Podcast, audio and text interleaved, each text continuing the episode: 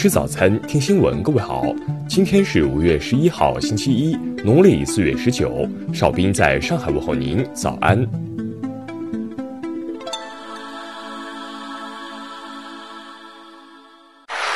首先来关注头条消息。据广州日报十号报道，全国人大代表、广东省律师协会会长肖胜芳拟提交议案。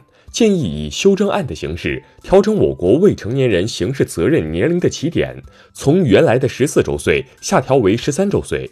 肖胜芳表示，十四周岁以下的未成年人属于绝对无刑事责任能力人，无论实施何种行为都不构成犯罪。这自一九七九年刑法规定以来一直沿用至今。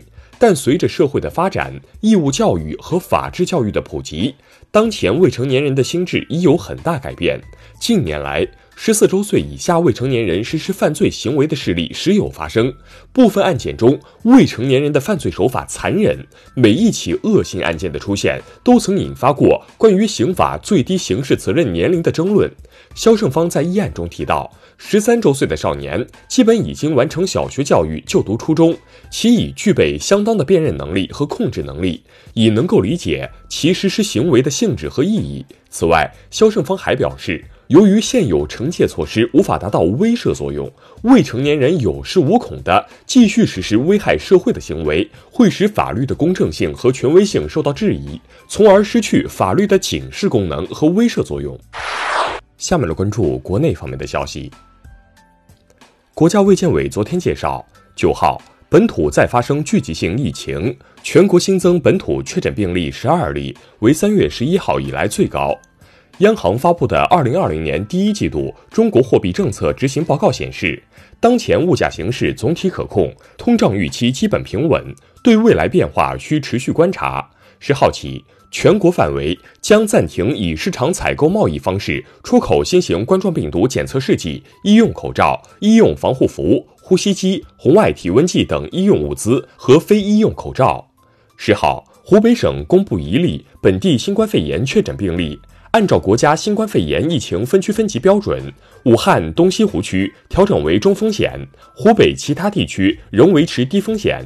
广西男子奸杀十岁女童改判死缓一案有新进展，遇害女童家属十号已与委托律师见面，目前正处理后续申诉事宜，预计本周正式开始申诉流程。根据全国中小企业股份转让系统最新数据，截至八号收盘时。今年以来，新三板挂牌公司累计成交金额达三百四十一点七零亿元。十一号起，武汉地铁将开放因疫情防控临时关闭的所有出入口，少数商业出入口除外。全线网两百二十八座车站、三百二十八个安检点全部投入使用。香港新增三例新冠肺炎确诊病例，均为境外输入。截至目前，香港确诊病例累计一千零四十七例。下面来关注国际方面的消息。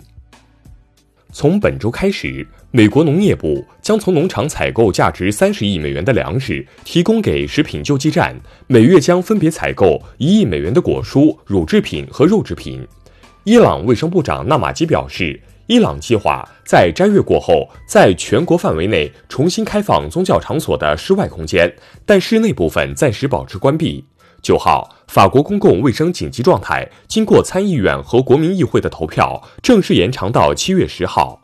澳大利亚人口最多的新南威尔士州将从五月十五号开始解封，咖啡馆、餐厅、游乐场、室外游泳池等将提前重新开放。消息人士说。日本政府将于十三号批准新冠病毒抗原检测试剂盒，可以在十五至三十分钟出结果，比现在广泛使用的聚合酶链式反应检测快许多。英国媒体称，英国政府将出台新规定，要求入境者自我隔离两周，该措施拟定于五月底或六月初开始实施。近日，曾多次表示担忧在美监狱伊朗人健康状况的伊朗外交部表示，准备无条件与美国交换囚犯，美方尚未对此作出回应。马来西亚宣布延长有条件居家禁令至六月九号。首相慕尤丁指出，除非是出于工作原因，将禁止人员在马来西亚十三个州之间流动。下面来关注社会民生方面的消息。杭州全市各类幼儿园大班将于五月十八号开学，中小班托班幼儿由各地根据实际安排在五月十八号后一周内有序开学。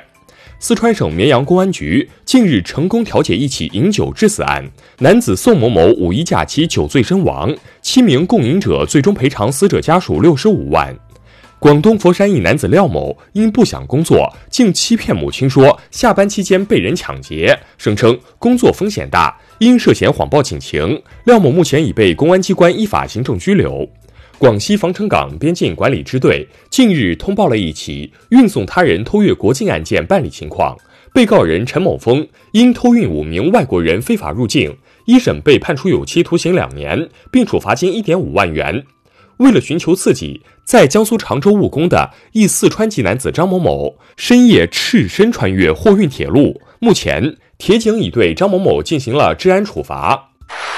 最后来关注文化体育方面的消息。受疫情影响，土耳其排球联赛宣布正式取消，赛季不会有冠军。西甲官方公布了新冠检测结果，西甲与西乙共检测出五例阳性，且都是无症状患者。据港媒报道，香港知名导演罗文八号因心脏衰竭去世，享年七十岁。北京市文物局官方消息，五月十二号起，故宫博物院每日预约观众数量上调为八千人。以上就是今天新闻早餐的全部内容。如果您觉得节目不错，请点击再看按钮。咱们明天不见不散。